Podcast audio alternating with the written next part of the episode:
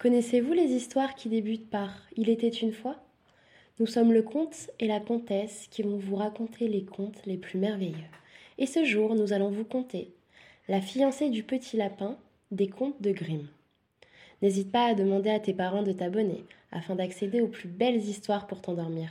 Bonne écoute La fiancée du petit lapin. Conte de Grimm.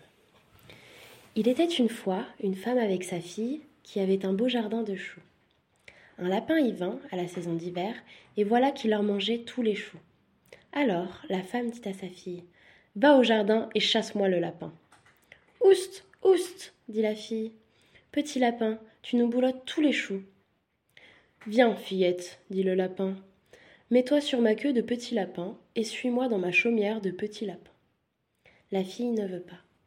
Le lendemain, revient le petit lapin qui mange encore les choux, et la femme dit à sa fille Va au jardin et chasse-moi le lapin.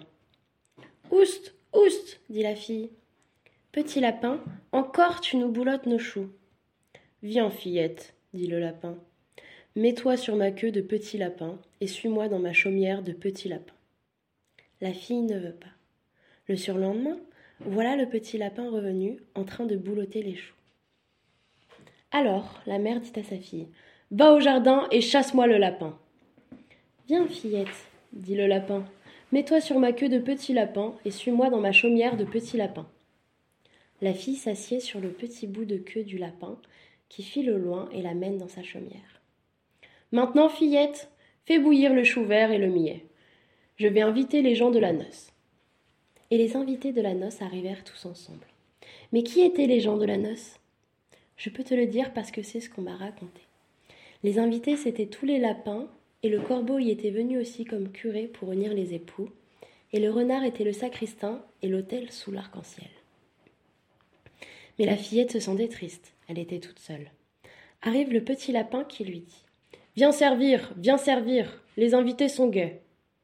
La fiancée ne dit rien, elle pleure. Petit lapin s'en va, petit lapin revient. Serre-les donc, lui dit-il, serre-les donc, les invités sont affamés. La fiancée ne dit rien, elle pleure. Petit lapin s'en va, petit lapin revient. Serre, enfant, lui dit-il, serre, enfant.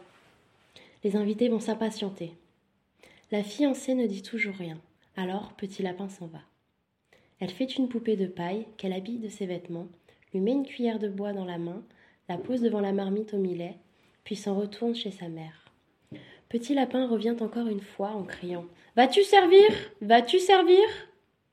Il se précipite sur la poupée de paille et lui frappe un coup sur la tête qui lui fait tomber son bonnet.